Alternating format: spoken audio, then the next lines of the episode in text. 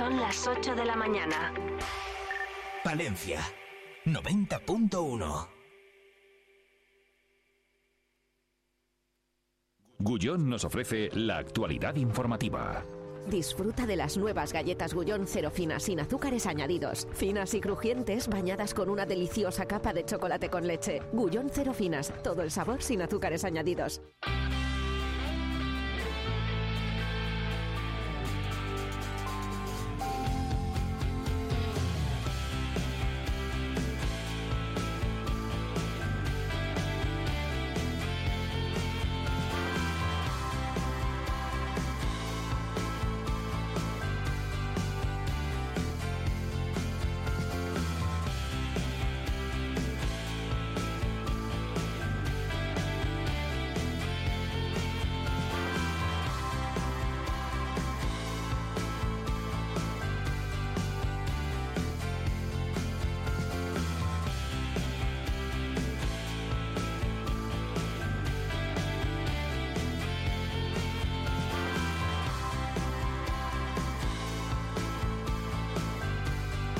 El presidente de la Junta de Castilla y León, Alfonso Fernández Mañueco, anunció ayer que mañana se va a dar luz verde a la construcción de la prometida unidad de radioterapia del Hospital Río Carrión de Palencia, igualándolo así a todos los hospitales de nivel 2 de la comunidad. Se aprobará la autorización al Somacil para que se tramite la obra y de forma paralela se va a adquirir el acelerador y el TAC de simulación para agilizar, para agilizar los trámites y que los pacientes puedan empezar a recibir el tratamiento lo antes posible. Ayer lo explicó el líder del Ejecutivo Regional en su visita a las obras del Hospital de Palencia. Escuchamos al presidente de la Junta, Alfonso Fernández Mañueco. Vamos a tramitar también la adquisición del acelerador y del TAC de simulación, de modo que se puedan agilizar todos los trámites para que la unidad pueda dar tratamiento lo antes posible.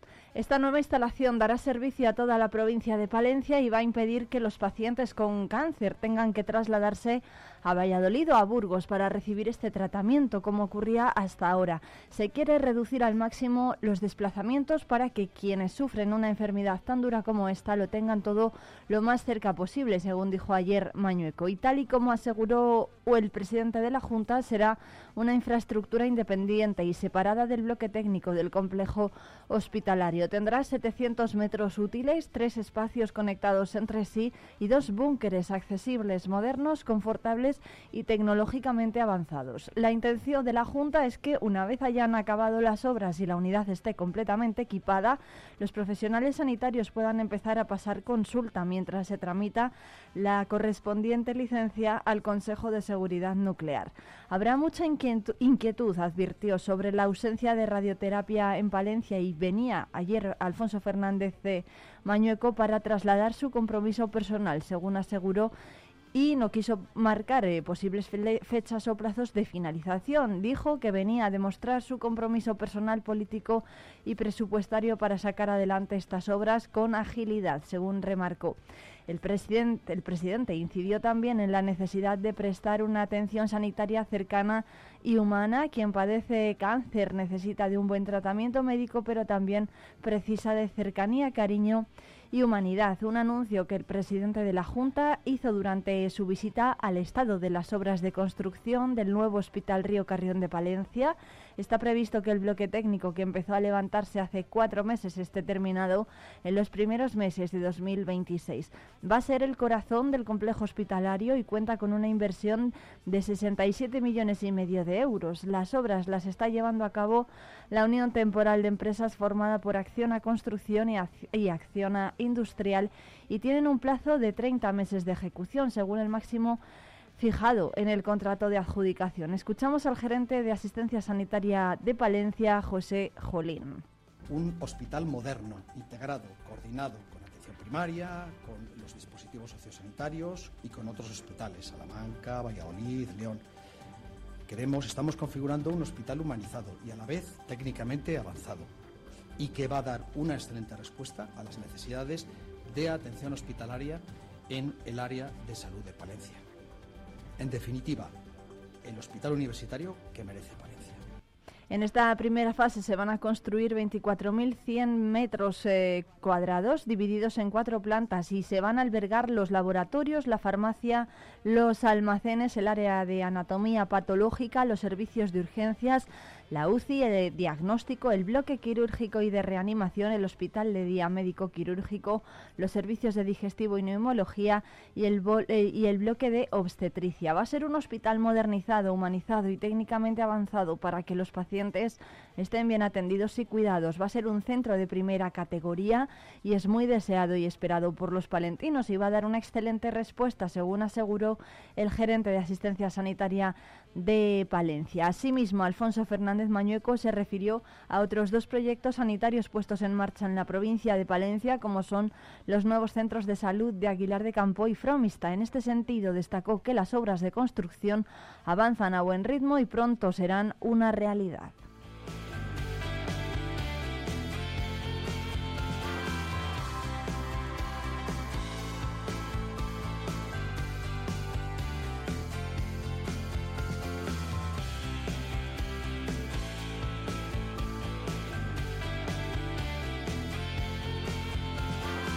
Y es noticia que publica hoy Diario Palentino. El Tribunal Supremo ha absuelto de todos los cargos que se le imputaban al hostelero palentino, que fue condenado por la Audiencia Provincial de Palencia a la pena de cuatro años de prisión y una multa de más de 966.000 euros, al considerarlo entonces autor de un delito de defraudación a la seguridad social, un fallo que fue ratificado por el Tribunal Superior de Justicia de Castilla y León, según la sentencia de casación que acaba de ser publicada y a la que tuvo acceso Diario Palentino. El alto tribunal de la, de la Nación ha estimado el recurso planteado por la defensa del hostelero palentino Sacho Kirce y argumenta para revocar los dictámenes de la Audiencia Provincial y del Tribunal Superior de Justicia de Castilla y León que la existencia de un grupo de empresas con formas societarias diferenciadas pero estrechamente vinculadas por la común titularidad y gestión unificada permite considerarlas como único deudor a los efectos de computar las cuantías. Pero esa pluralidad de empresas,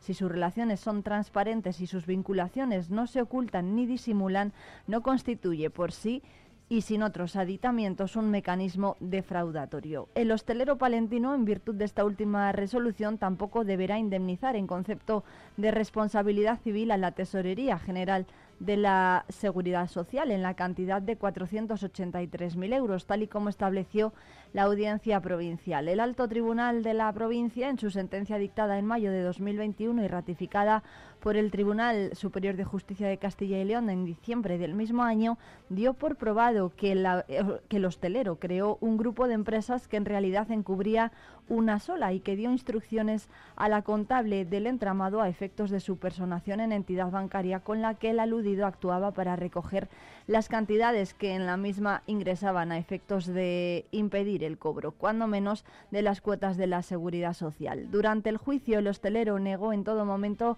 las acusaciones formuladas contra él y desgranó cómo fue adquiriendo una a una las empresas, habitualmente comprando las participaciones en todo o en parte de los, años, de los anteriores dueños y en algún caso coparticipando con algún familiar, y mantuvo que cada una tenía su propio estatus y elementos patrimoniales.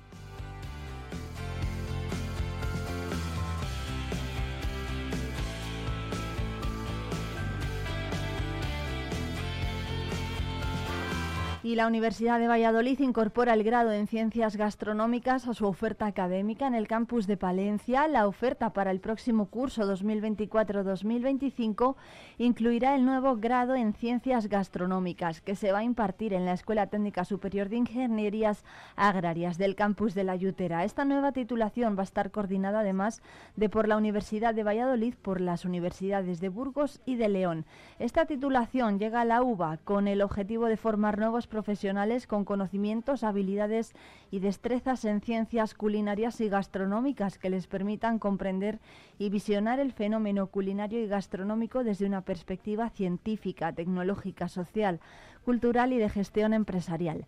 El nuevo grado dotará a los estudiantes de las competencias necesarias para innovar, diseñar, producir y gestionar servicios en los ámbitos de la alta cocina y la restauración comercial y colectiva, así como a participar y desarrollar proyectos en el campus en el campo de las ciencias gastronómicas. El perfil de acceso a este título es interdisciplinar, se estructura en ocho semestres de 30 créditos y es de carácter presencial. El plan de estudios de este grado contempla 11 módulos que recogen una amplia parte teórica que se divide en asignaturas en diferentes bloques, como las básicas, las, relacionadas con las ciencias de los alimentos, la nutrición y la salud, la tecnología y los procesos culinarios, la cultura gastronómica, la atención al cliente o la gestión empresarial.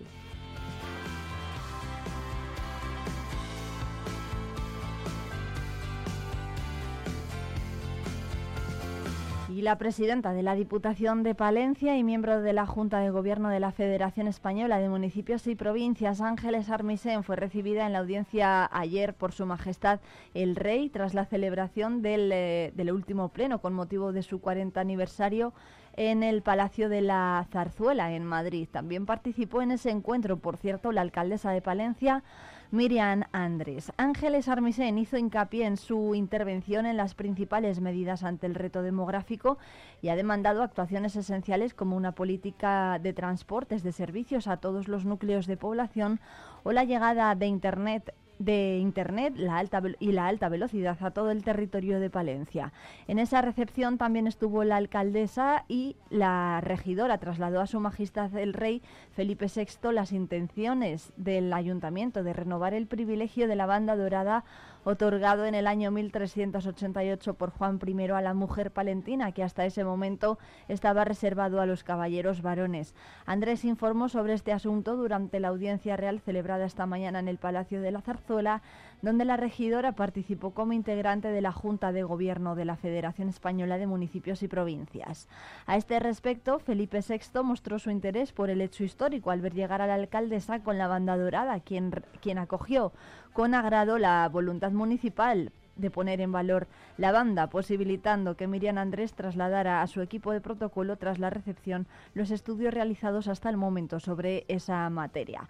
Desde el consistorio recordaron que se ha encargado un estudio detallado y objetivo sobre los acontecimientos vividos en el año 1388 a dos profesoras pertenecientes al grado de Antropología Social y Cultural de la Facultad de Educación, que va a ser enviado a la Casa Real para iniciar la tramitación oficial correspondiente.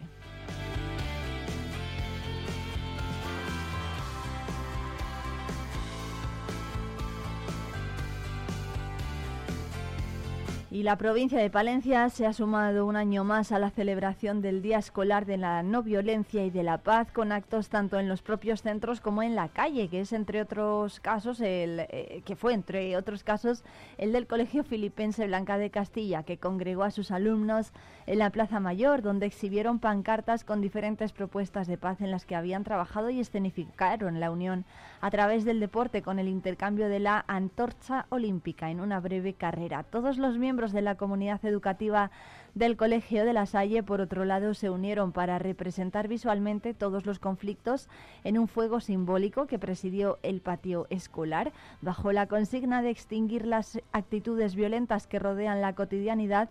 El fuego fue, alimentando fue alimentado con símbolos visuales de comportamientos agresivos y actitudes que generan discordia.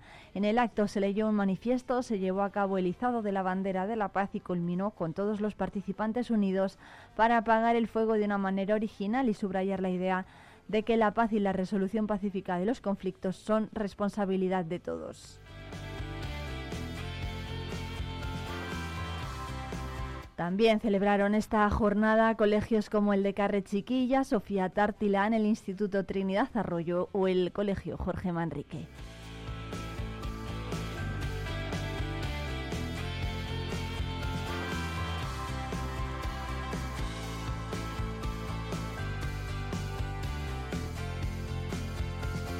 Y en cuanto a asuntos municipales, Izquierda Unida Podemos ha denunciado el estado de las instalaciones deportivas de San Telmo. El grupo municipal lamenta que no es la primera vez que se pide el acondicionamiento del complejo deportivo de San Telmo y dice que nadie ha puesto solución al problema.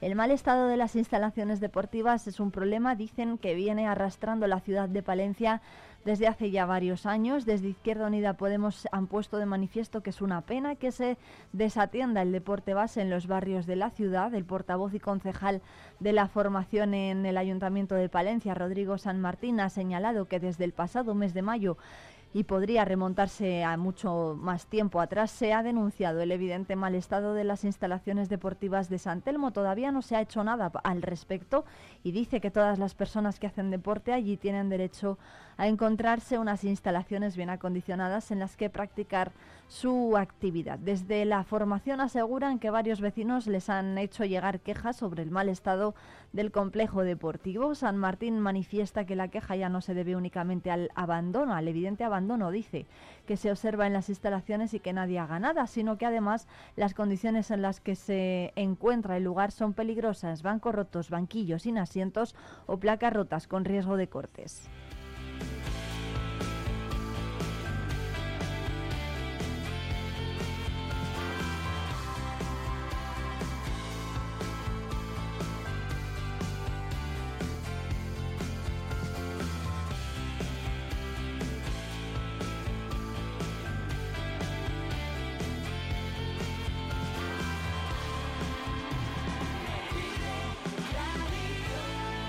Más asuntos. La Asociación Labraña ha presentado una nueva denuncia por la muerte de una ave en el norte de la provincia palentina. El cadáver fue hallado por un vecino justo debajo de la línea de evacuación de energía que va desde El Pical hasta la subestación de Cilla Mayor. En esta ocasión se ha tratado de un buitre leonado que ha sido víctima de la línea de alta tensión que comunica la central eólica con la estación energética. Las coordenadas de su hallazgo se comunicaron al SEPRONA y posteriormente los miembros del colectivo ecologista formularon la pertinente denuncia ante la Guardia Civil.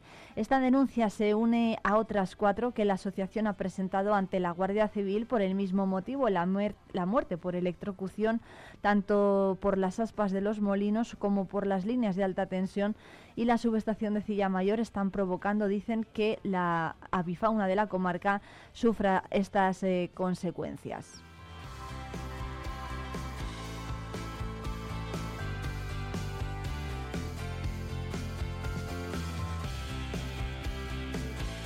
Advierten además de que las nuevas líneas de alta tensión y subestaciones previstas en la zona, apoyadas por los ayuntamientos de Barruelo y de Brañosera y de Aguilar de Campo, no harán sino que estas muertes se multipliquen. La Asociación Labraña confía en que el proceso judicial que acaba de comenzar evite estas instalaciones y ponga a cada uno, dicen, en su sitio.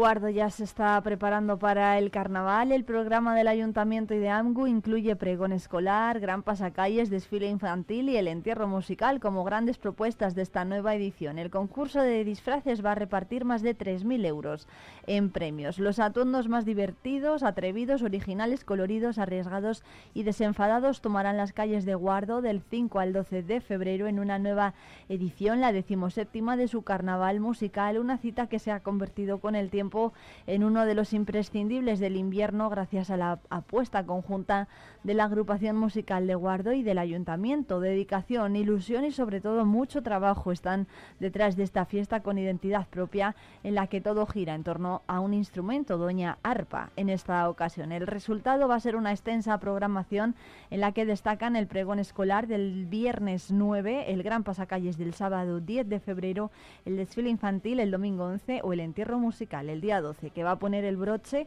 a los actos y que incluye la entrega de premios.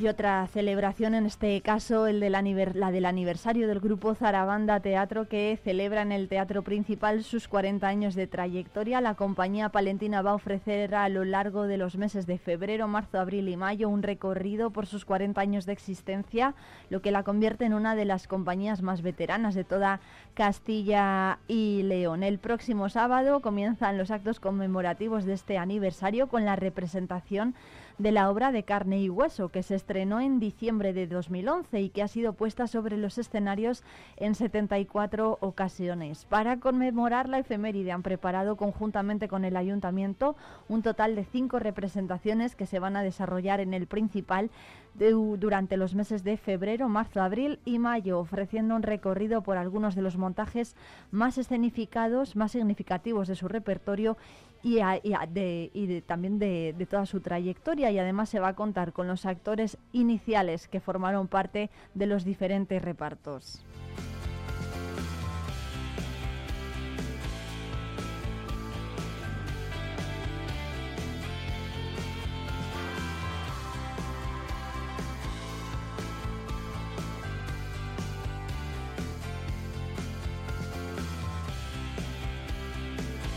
Y la Guardia Civil de Palencia ha investigado a dos hombres de 24 y 25 años de, nacionalidad española y vecinos de la capital por un delito de robo con fuerza en una nave industrial de la localidad de Villamuriel de Cerrato. Estas dos personas, que además resultan ser familia, ya fueron detenidas en diciembre de 2023 por otro delito de robo con fuerza y escalo cuando entraron en el cementerio de Villamuriel de Cerrato y sustrajeron gran cantidad de elementos de cobre del techo de dicho edificio. La similitud del modus operandi, el material sustraído y el rango de fechas hizo sospechar a los agentes encargados de la investigación que pudiera tratarse de los mismos autores, lo que finalmente pudieron confirmar, esclareciendo este delito de robo. El valor total de lo sustraído alcanzó, según la peritación, los 4.600 euros.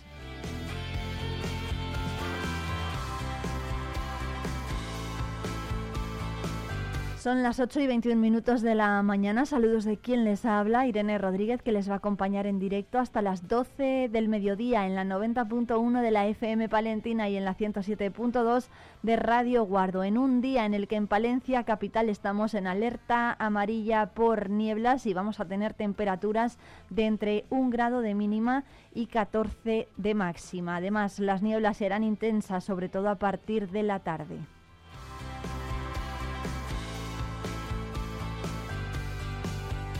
Más al norte, en puntos cercanos a Guardo, tendrán una jornada mucho más soleada eh, durante todo el día y con temperaturas de entre 3 grados de mínima y 16 de máxima.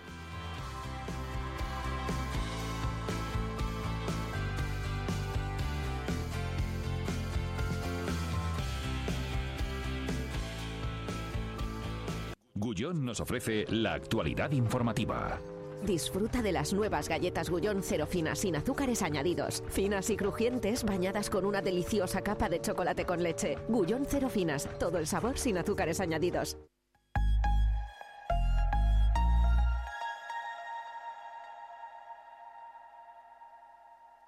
Vive la magia del cine con Cines Ortega y Avenida. Busca tu peli favorita y disfruta a lo grande en nuestras salas totalmente renovadas. Recuerda que los mayores de 65 años los martes tienen entrada a 2 euros. Los miércoles, el día del espectador, podrás hacerlo por 4,50 euros y si quieres celebrar tu cumpleaños con nosotros, disfruta del pack película, palomitas y bebida por 8,95 por persona. La magia del cine te espera en Cines Ortega y Avenida. ¿Te lo vas a perder? Riesgo Metal, tu taller de carpintería metálica, aluminio y También automatismos de puertas. Riesgo Metal, en calle de los Bordadores 20, Valencia. Rebajas especiales en Peletería Prieto. Disfruta de descuentos y precios únicos en nuestras prendas de piel. Consigue ese abrigo que tanto te gusta, ahora un precio a tu medida. Recuerda que somos especialistas en transformación de prendas de piel. Trae ahora tu abrigo y estrena un nuevo modelo la próxima temporada. Pieles Prieto, la caricia de una prenda única y exclusiva a tu alcance. Cerrato por vacaciones. Descubre los 40 pueblos de esta comarca palentina. Déjate sorprender por lugares singulares y únicos. Viaja en el tiempo a través de sus barrios de bodegas, algunos con más de 500 excavadas, o visita el mejor centro de enoturismo de España. Conoce sus secretos en el Museo del Cerrato Castellano. Y todo ello aderezado por una oferta enogastronómica de calidad. Cerratopalentino.es. Saborear lo auténtico. ¿Pensando en una nueva escapada? Tenemos un plan perfecto para ti. Ven a Ampudia, descubre la magia de su castillo, la belleza de su colegiata, el encanto de sus calles porticadas o los tesoros que esconden sus museos. Descansa en sus preciosos alojamientos y deleita tu paladar con la rica gastronomía de sus restaurantes. Escápate, ven a Ampudia, te sorprenderá. Talleres Multimarca Iván te ofrece la tranquilidad de dejar tu vehículo en manos de profesionales. Si buscas un vehículo de ocasión revisado y certificado, visita nuestra exposición. Talleres Multimarca Iván, en calle Alfareros 8. Ya está aquí el Carnaval de la Galleta de Aguilar de Campo. Del 9 al 13 de febrero, Aguilar de Campo te invita a su gran carnaval, declarado fiesta de interés turístico regional. Te prometemos diversión, risas, magia, alegría, desfiles, mucha música y sobre todo buen rollo. No lo dudes y ven al carnaval más grande de nuestra provincia, el Carnaval de la Galleta de Aguilar de Campo. Vive la información con Vive Radio Palencia, con Irene Rodríguez.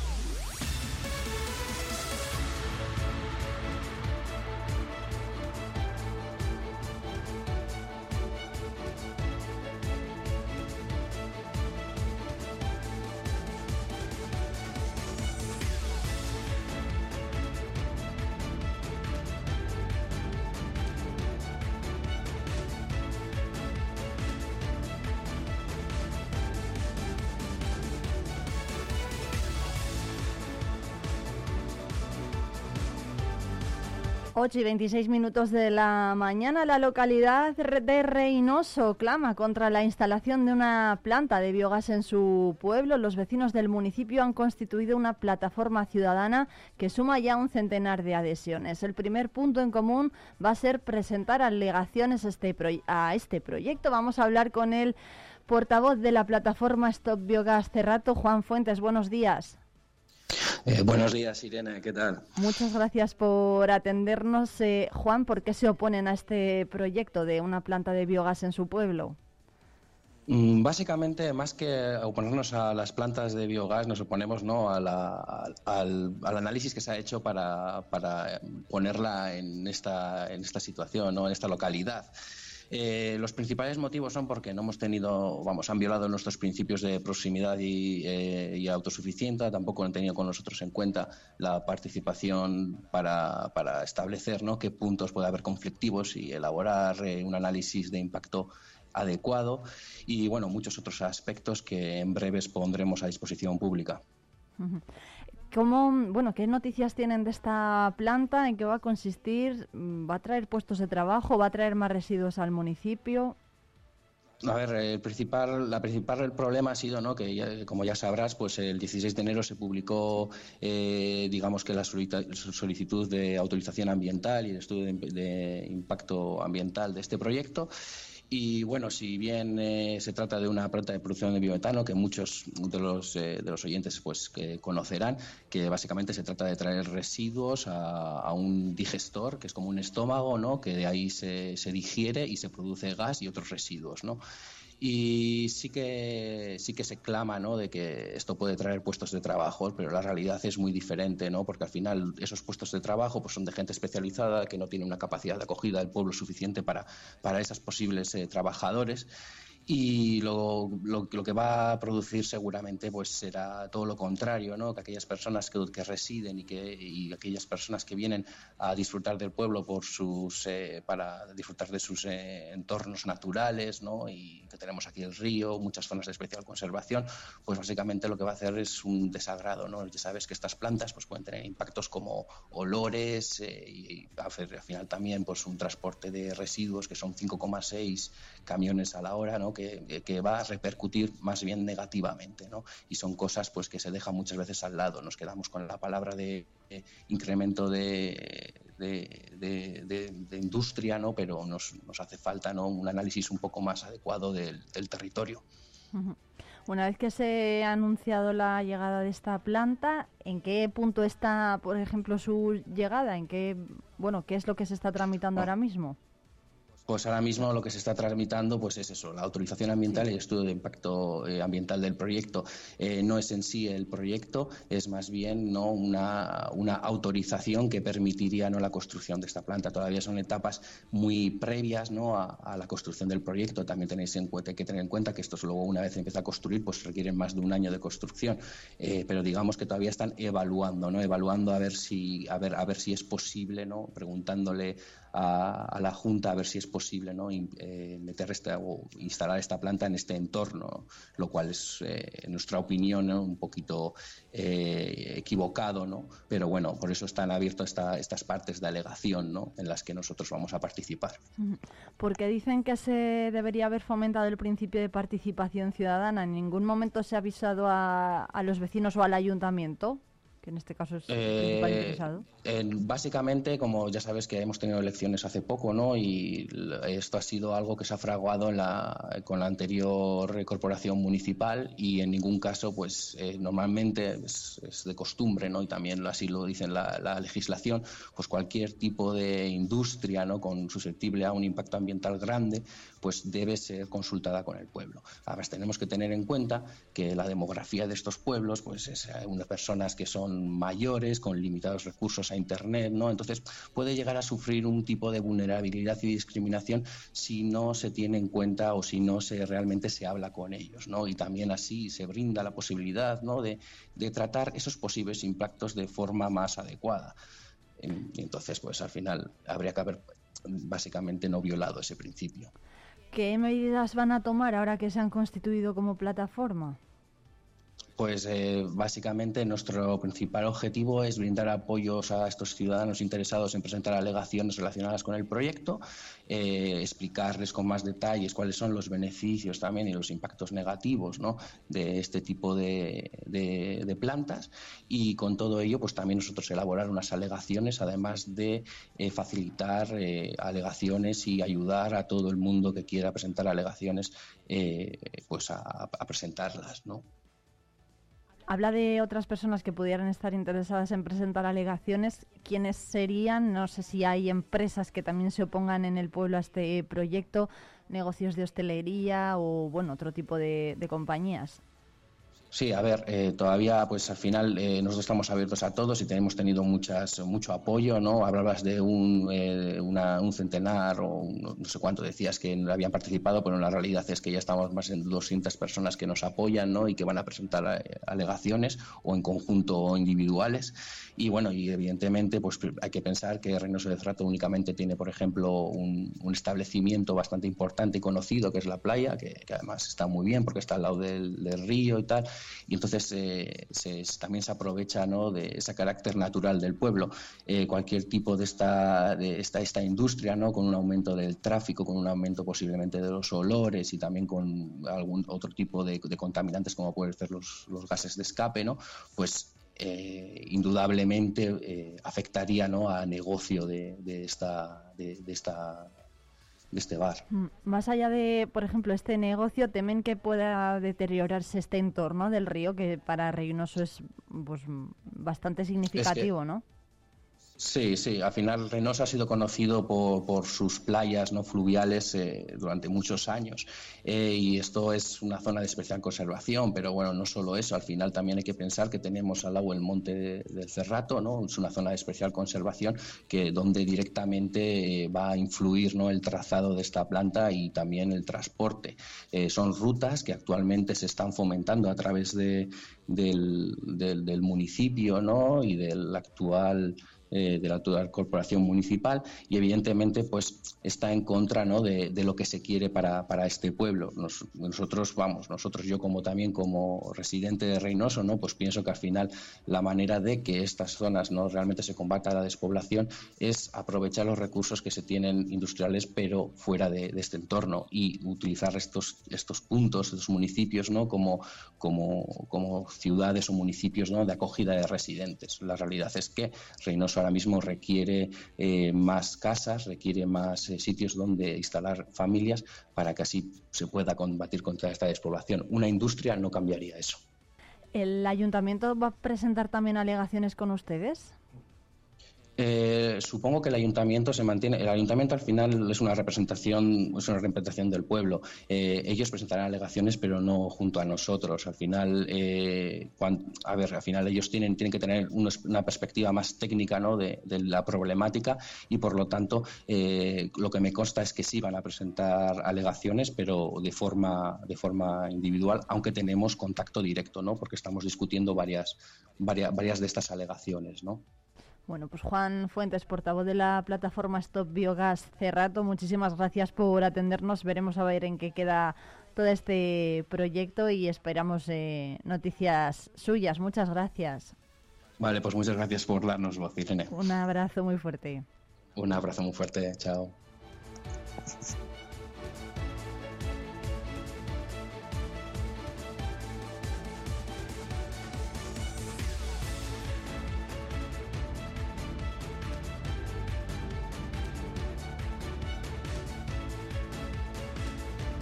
Así llegamos a las 8 y 35 con nuestros tertulianos ya encima de la mesa. Agustín Romero, ¿qué tal? Buenos días. Muy buenos días, saludos a todos los oyentes. Muchas gracias por venir, ¿qué tal? Muy bien, pues empezando el año, como quien dice. Bueno, ya estamos a 30, 31, ya, 31 de estamos el primer mes del año, vamos a ver cómo se presenta. Bueno, eh, se nos agota el tiempo y cómo se pasan los días. Hace nada estábamos en Navidad, madre mía.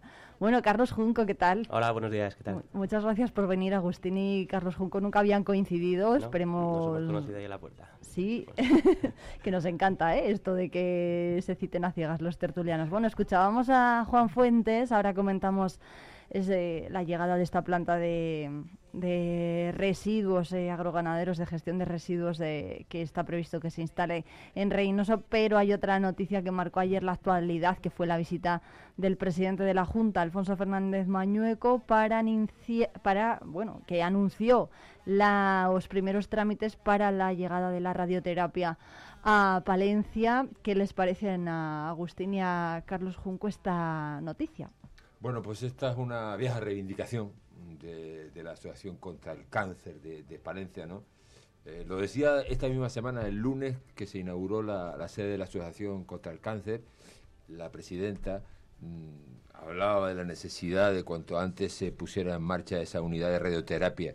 Eh, parece que por fin se va a hacer realidad. Mañana, en Consejo de Gobierno de la Junta de Castilla y León, se van a iniciar los trámites, se va a hacer una inversión de eh, 6 millones de euros, es un espacio de, unos 700 metros, independiente de, ese nuevo hospital que se está construyendo, que hoy podemos ver en el periódico las fotos de cómo va evolucionando. Aquí tenemos un arquitecto que nos puede hablar de, ese proyecto, eh, eh, pero es un edificio independiente por sus características, estamos hablando de un búnker para radioterapia y que como digo está largamente pedido, ¿no? Eh, yo recordaría, fíjate, en, un momento como este, que, mañana se va a aprobar a, los pacientes, ¿no? A los pacientes que, sufren cáncer y que además de sufrir cáncer, sufren el desplazamiento. Tienen que irse a Burgos, tienen que irse a Valladolid, porque aquí no existe una unidad de radioterapia. Es una de las pocas provincias donde no, no hay unidad de radioterapia.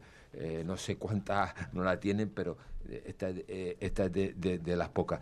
Y, y, es, triste, ¿no? Y como digo, largamente pedida, ¿no? Dice el, refrán que eh, yo diría, parafraseando el refrán, que la dicha es buena, pero llega tarde, ¿no? Porque se ha anunciado varias veces de que se iba a hacer y al final. Bueno, vamos a ver si se hace al final y cuanto antes mejor para evitar esos desplazamientos, para que Palencia tenga una unidad de radioterapia muy necesaria para los enfermos oncológicos, creo que son unos, el año pasado por lo menos eran creo unos 40, ¿no? Eh, no son muchos, pero oye, hay que darles ese servicio, ¿no? Claro que, claro que sí. Yo además eh, que estarán pensando, ¿no? Los, los oyentes que hayan tenido cáncer o que o que lo tengan y que estén pasando por este tratamiento. ¿Qué, pensará, ¿Qué pensarán de la, de la visita que, hubo ayer? Carlos, en, hacerse, porque mañana se dan, digamos, se aprueban los trámites, pero claro, hasta que se haga, ¿no? Tardará. Sí, que hasta 2026 se esperaba que, que, que el, el servicio esté empezase ya a funcionar y bueno, pues eh, sí, se ha esperado muchos años, pero todavía queda un poco por... Un par de años todavía, ¿no? Sí. Estamos en el 24. Claro, es eso, estos son solamente los primeros pasos. no, no echemos las campanas al vuelo. El- Y esperemos que no pase nada por medio, ¿eh? Porque el hospital, recordemos, que- y Carlos se acordará, el hospital lleva muchos años también, eh, Sí, con muchas promesas incumplidas. Se echó en marcha el proyecto, se paró el proyecto porque la empresa renu- eh, renunció al anterior, se tuvo que iniciar el proceso otra vez, o sea que vamos... eh, Sí, bueno, está- Pacientes de paciencia son los, somos los palentinos. Sí, está siendo duro el, el proceso. El, el nuevo hospital se espera que esté mm, terminado a principios de 2026, el bloque, Bueno, el bloque bloque técnico, técnico. después, el bloque claro, técnico. bloque técnico, ahí estamos hablando de la UCI, de la urgencia, Claro. después tienes que eh, este, faltan las habitaciones, el, el siguiente paso sería Claro, y que también a los oyentes no se les tiene que explicar que va a tener muchísimas dependencias, va a estar prácticamente todo el hospital en ese en ese edificio, excepto por ejemplo el búnker de radioterapia, ¿no? Que además tenemos que contar con toda la aprobación, o sea, con todo el visto bueno de la parte nuclear del, del proyecto. Todo eso se va a ir tramitando a medida que se vaya construyendo también. Yo no sé, Carlos, que es arquitecto, lo que hace falta para que Bueno, todo ne- eso esté en regla, ¿no? Necesita un montón de, de permisos de parte de, primero de industria para todas las instalaciones que requiere un, un hospital. eh, luego, pues sí, estos, estas máquinas de radioterapia están en unos espacios con unos muros eh, súper gruesos que, que, mm, que necesitan, eh, bueno, y luego pues eh, todos los, eh, bueno, estas máquinas eh, tienen una serie de, eh, de mm, no sé- Requisitos, ¿no? Sí, de De- requisitos y de, y de y funcionan con, con unos no sé explicarlo muy bien la verdad, pero la institución nuclear esta Sí. tiene que darle Sí, beneplácitos, exactamente. porque estamos hablando de radioterapia, ¿no? Sí. Eh, o sea que lo que tú dices, muchos pasos. Sí, y claro. después la, la construcción. El hecho de que sea eh, eh, separado de, de lo que es el bloque del hospital, claro, eso es absolutamente necesario al tratarse de, sí, de sí, radioterapia, cuanto- ¿no? Sí, estar en una zona más eh, stale y, y, bueno, pues eh, pues necesita de, de- de su espacio y, y, bueno, por eso lo están haciendo aparte y luego el, el- todo el hospital que se está construyendo a, a mayores. Y Ya bueno, se ven varias plantas, como sí, decía yo. ya se ve que levanta. La foto, eh, la gente que no ha pasado por ahí puede ver la foto el periódico y se va, poco a poco se va levantando. Pero queda mucho, ¿eh? Porque me parece que eran, eh, tú lo has dicho, ¿no? Eh, Son 30 meses a partir de septiembre, o sea que hasta que, hasta que termine esta parte.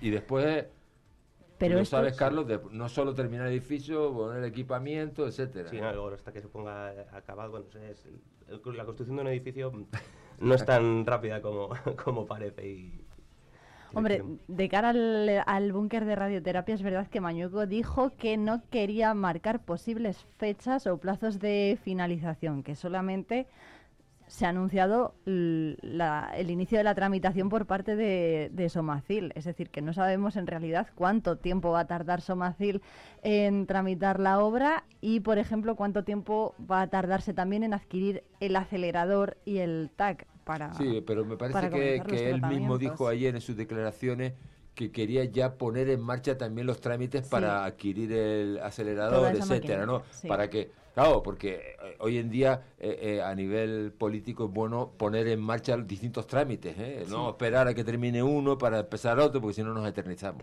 De esa forma se podría empezar a atender a los pacientes lo antes posible, antes incluso de que pudiera estar el, el búnker todo construido. Entonces, bueno, veremos a ver. No sé si Al- eh, Alfonso iba a decir, Agustín y Carlos confían en la palabra de Mañueco, porque hace 20 años me parece que no se personalizo, comenzó yo digo que, que- los políticos Sí. están acostumbrados a incumplir y bueno, no vamos a sacar ejemplos aquí, ¿no?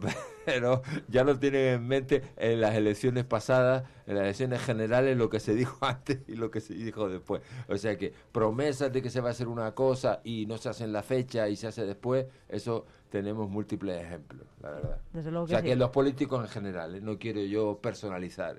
Yo es que era muy pequeñita cuando se empezó a hablar del Hospital Nuevo de Palencia. Sí, creo que 20 años, dice que, no. dice que se hace de 20 años. Fíjate. Sí, hace 20 años. Bueno, en cualquier caso, buena noticia, por lo Sí. menos eh, estos anuncios, esperemos que poco a poco se vayan notando. No es verdad que sí que se continúa avanzando en el trabajo de las obras del nuevo hospital, pero bueno, que queremos más, ¿no? Los, eh, los palentinos, queremos esa unidad de radioterapia que además, eh, como decía Agustín, es una de las pocas provincias, Palencia junto con Soria, creo que son las dos únicas provincias que todavía no tienen servicio de radioterapia y esto implica un trastorno muy grande para los eh, pacientes porque es agotador el viaje que tienen que realizar. En muchos casos, pues bueno, aquí tenemos Valladolid cercano a media hora, pero Algunos van a Burgos también. algunos creo. van a Burgos, anteriormente se iba incluso a Madrid, así que bueno, que será un alivio para todos los pacientes sin, sin duda. Hay más eh, asuntos en esta jornada de miércoles por las que les queremos ir preguntando a los eh, tertulianos en esta mañana. Uno de ellos es este, esta cuestión de Reynoso, una planta de biogás para gestionar residuos agroganaderos de múltiples eh, zonas de la provincia de Palencia y que ha puesto, ha levantado en armas a los vecinos y también al ayuntamiento, que también dice que se han sentido desoídos por parte de la, de la compañía. Se está tramitando la licencia de impacto ambiental, pero bueno.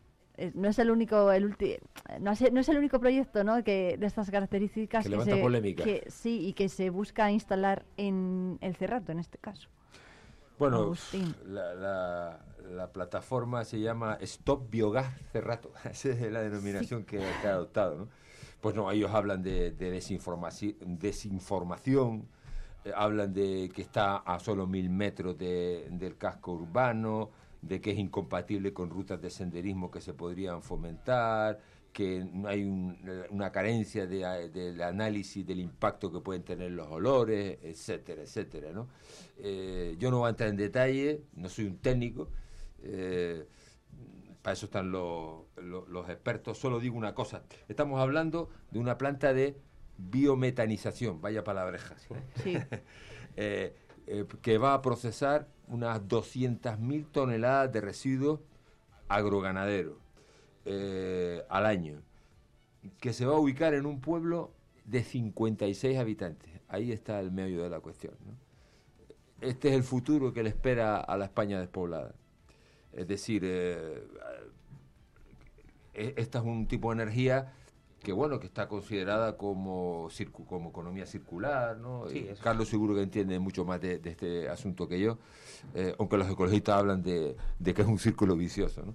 Mm, pero eh, eh, lo que yo pongo eh, el acento y yo creo que la plataforma a lo mejor también es en la ubicación ¿no? se, se ponen este tipo de cosas mm, macro eh, instalaciones se ponen en lugares eh, de, de muy poca población, ¿no? ¿Por qué? Porque ahí pues eh, va a haber menos protestas Menos quejas, teóricamente, va a perjudicar a menos gente y tal. Ese quizás es el meollo, ¿no? No tanto el tipo de energía, que es una energía que efectivamente eh, está eh, considerada como economía circular, como- pero es el lugar, ¿no?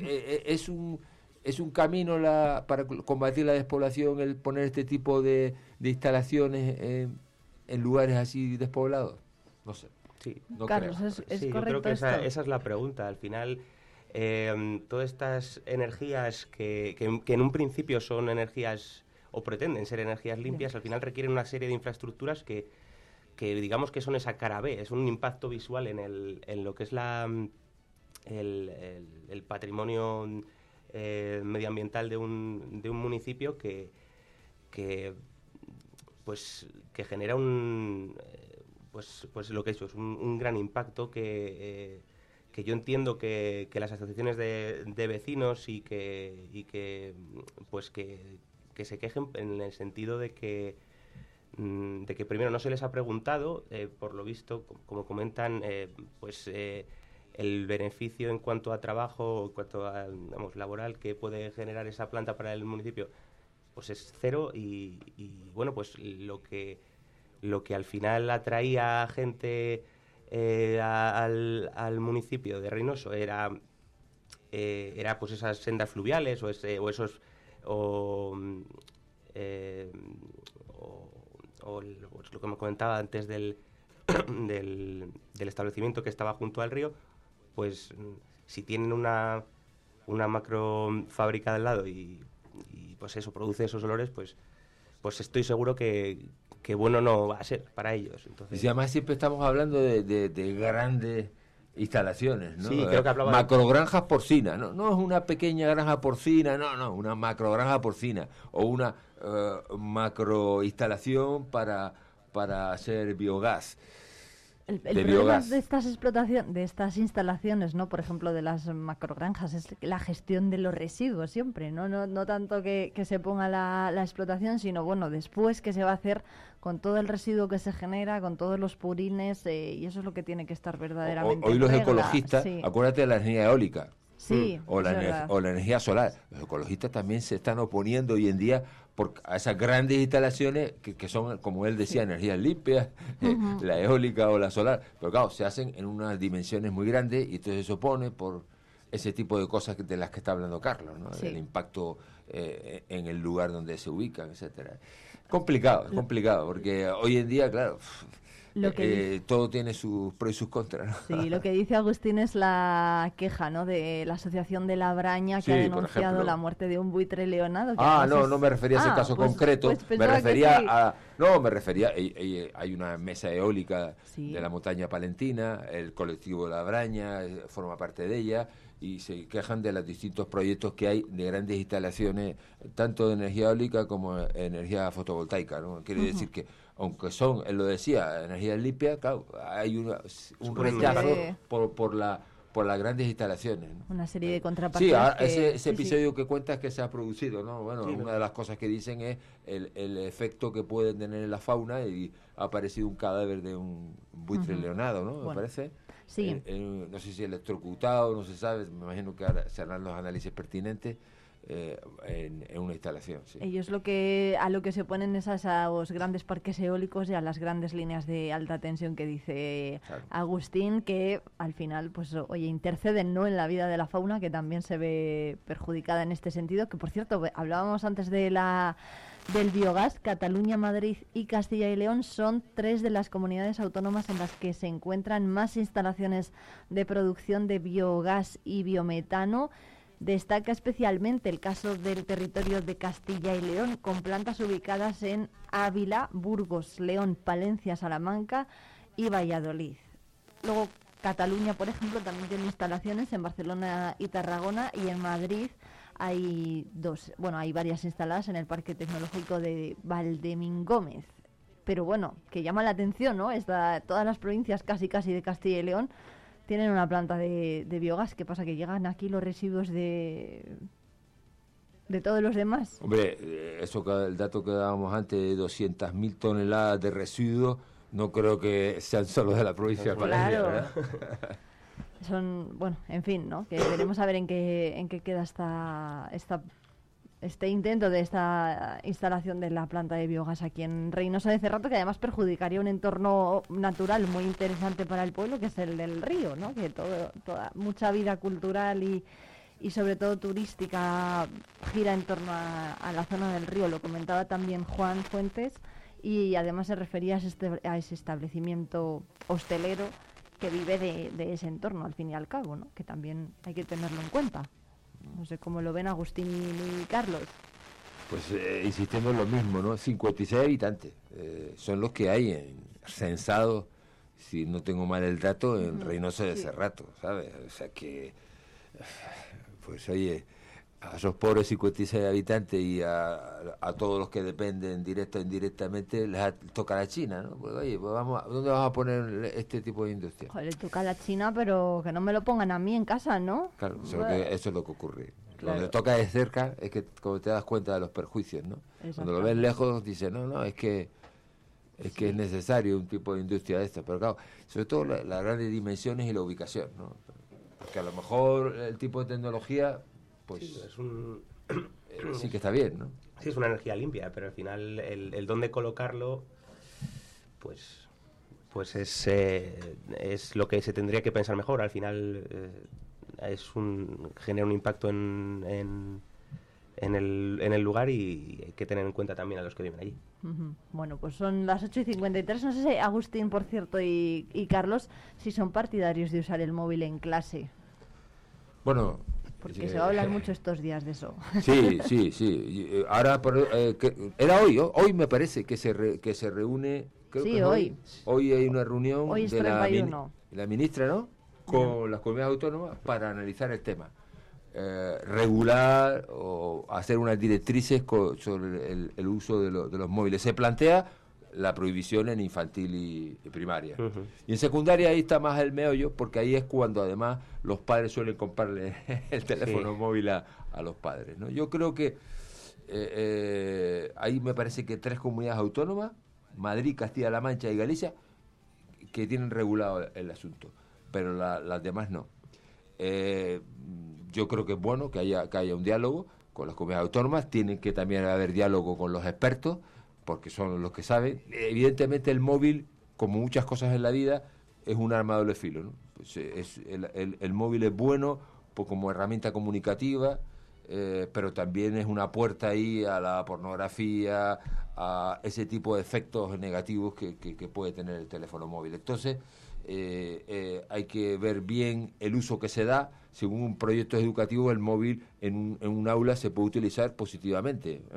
Pero claro, yo creo que también, además, yo añadiría todo esto que se está planteando del uso del móvil, en que sería eh, interesante educar a esas nuevas generaciones, a esas, generaciones que no como yo, que soy ya talludito, que a, estas nuevas generaciones que nacen con, el móvil, que están ya casi de bebé eh, jugando con el móvil, el buen uso que se le tiene que dar a, a, esa nueva tecnología, al teléfono móvil, ¿no? El buen uso, porque, como digo, puede tener efectos mm, negativos o efectos positivos. Saber usarlo, educar a los niños en las aulas eh, sobre el buen uso del móvil para comunicarse, pero no para hacer eh, mobbing eh, o, para acceder a, a, pornografía, etcétera, etcétera, ¿no? Son las 9 menos 5. Vamos a preguntar, por cierto, a los oyentes en el 669 22 78 75. Ya saben los oyentes que nos pueden hacer llegar sus opiniones por WhatsApp o por eh, nota de voz y también a palencia.viveradio.es a nuestro correo electrónico. Además, estamos tocando hoy temas muy interesantes que seguro que, oye, los oyentes también tienen una opinión. El tema de la radioterapia, este, esta cuestión del uso del móvil en las aulas, lo de Reynoso. Voy a poner unos anuncios y seguimos comentando lo del uso del móvil con Carlos.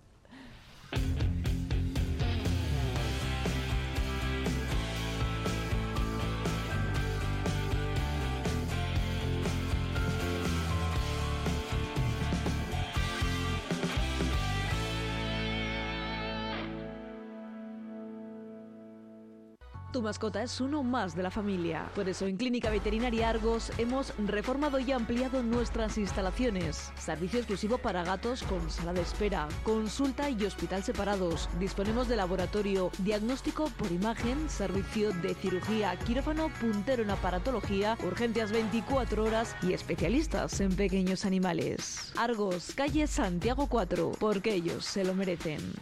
Asaja es la organización profesional líder del sector agrícola y ganadero en Palencia. Te esperamos en nuestras oficinas y en la página web asajapalencia.com. Vive la información con Vive Radio Palencia, con Irene Rodríguez.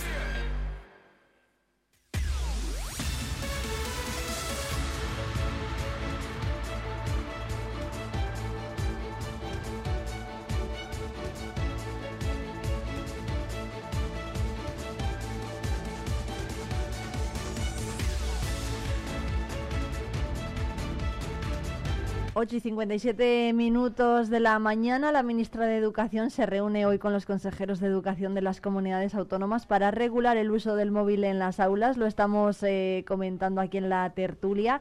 El Gobierno propone restringir el uso de teléfonos móviles en los centros educativos y el último Consejo Escolar aprobó, por ejemplo, restringirlo totalmente en los centros de primaria y en los de secundaria, utilizarlo si eh, está supervisado ese uso por eh, profesores mm, o, o, bueno, se, se, debe utilizar, por ejemplo, por cuestiones relacionadas con la salud. Sí, se necesita ir al médico, llamar a, a un centro de salud, a los padres Para y este tipo de cosas. educativo. Sí, y también, pues eso, supervisados por los profesores en el caso de que haya que buscar información en internet o este tipo de cuestiones.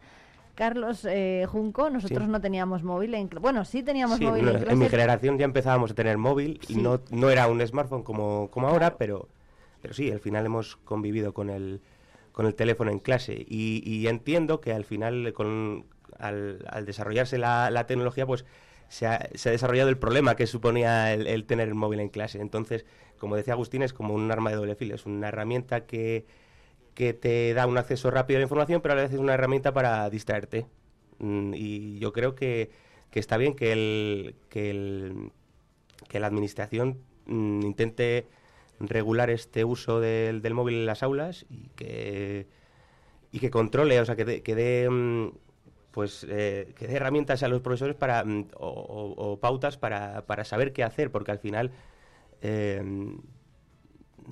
al final el propio profesor no sabe, mm, entiendo que no, no, no sepa si quitarle, el- eh, prohibir el mo- los móviles, no sé, o, o Claro. permitirlos o qué, o qué hacer. que Entonces, no, hay pues, una, no hay una que- normativa clara sobre que le diga al profesor, mira, pues sí, permíteselo a los chavales o, o no, o limítaselo, ¿no? Mira, por ejemplo, Claro, el, eh, que- sí. el- el acoso escolar se está, eh, en los casos que se da, también a veces se produce con ayuda del móvil. Sí, pero esto Bueno, será fuera del y- aula, y ¿no? casi O sea- fu- fuera, pero eh, en esa filosofía de, de educar a, a- a los menores, educarlos también en el uso, el buen uso del móvil, ¿sabes?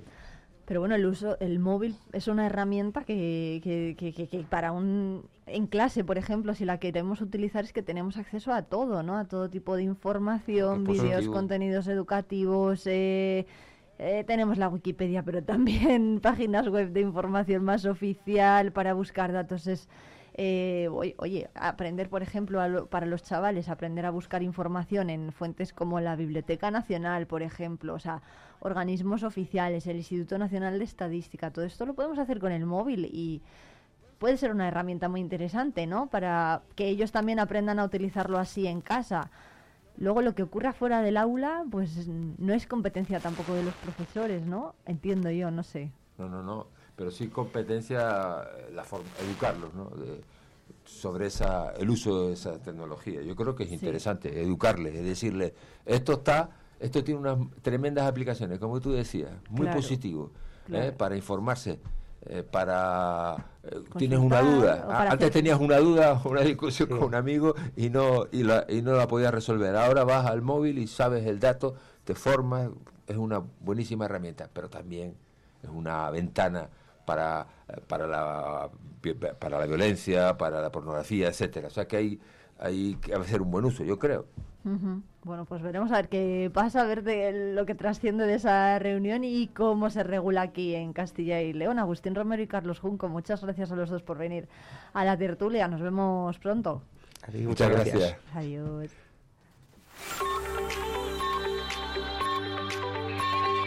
Vive Radio.